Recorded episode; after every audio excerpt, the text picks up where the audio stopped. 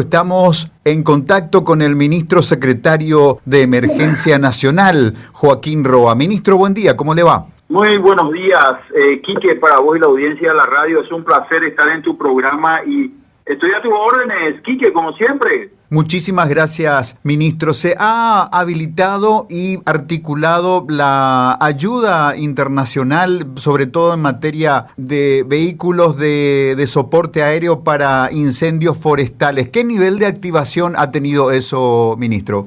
Bueno, Quique, eh, eh, estamos en conversación con vía Cancillería con eh, el gobierno chileno y una confederación eh, denominada CONAF que administra eh, las aeronaves hidrantes, ¿verdad?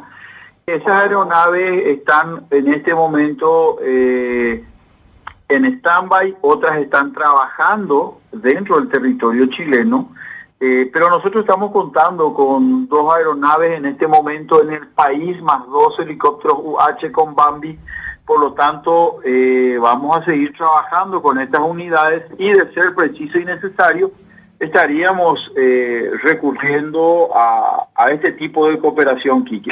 Si semaforizamos la emergencia, ¿cuáles son las zonas rojas en este momento, en esta temporada de incendios, ministro? Bueno, Quique, eh, como siempre, una zona en donde se dan muchos de estos tipos de incendios es el Chaco paraguayo.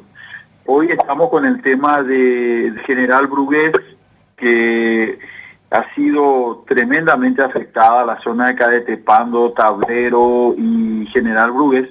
Entonces nosotros estamos poniéndole mucho énfasis a esta zona, ¿verdad? Entonces, eh, e incluso estoy pensando desplazarme hacia ahí en el transcurso de esta mañana. ¿eh?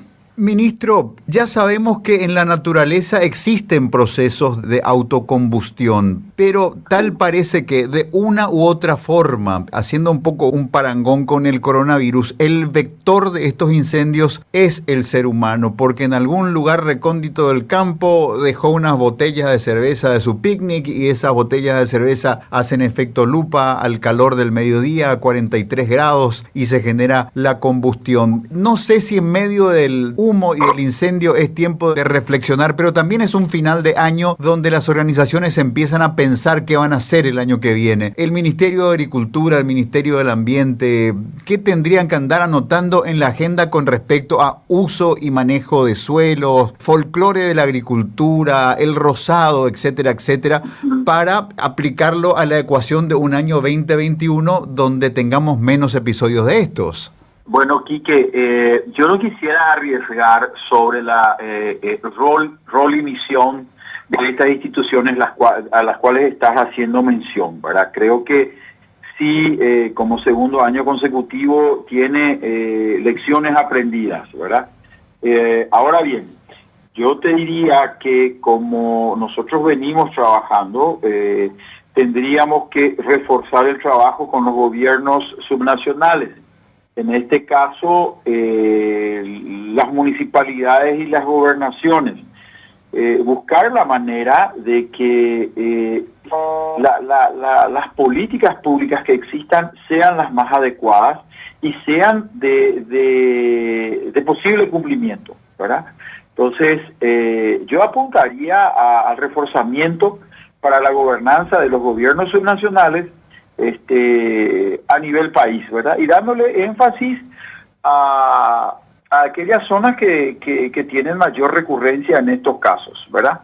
Eh, por ejemplo, la zona de, de Choboreca, eh, Bahía Negra, Tres Gigantes, eh, estamos monitoreando a diario, que es la zona que el año pasado fue muy golpeada con los incendios, y no tenemos nada, ¿verdad? Eso significa de que eh, hubo educación, algo pasó en esa zona del país. Eh, la zona hoy actualmente castigada y hacia la zona del Pilcomayo eh, no, tuvo eventos de esta naturaleza, ¿verdad? Por lo tanto, quizás la gente está con el imaginario de a mí no me va a pasar, yo puedo quemar mi pastura, puedo quemar mi basura domiciliaria, y bueno, y las consecuencias están a la vista, Quique. Ministro, el Congreso Nacional de manera muy expeditiva sancionó una ley de emergencia. ¿Los facultamientos que otorga esta ley pasarían por la Secretaría de Emergencia Nacional para definir criterios del uso de los recursos económicos que se van a liberar? Eh, bueno, si te referías a los recursos económicos que van a liberar en apoyo a los cuerpos de bomberos, la Secretaría es la, la ordenadora de gasto, ¿verdad? Eh, ahora, una declaración eh, como la que entiendo está en curso a nivel nacional, lo que va a hacer es facilitar los trámites administrativos y financieros de diferentes instituciones para que puedan ser redireccionados o canalizados al combate a estos incendios que se están dando en el país. Ministro Joaquín Roa, muchas gracias, buena suerte. Quique, gracias a vos, cordial saludo a la audiencia y quedo siempre a las órdenes, Quique.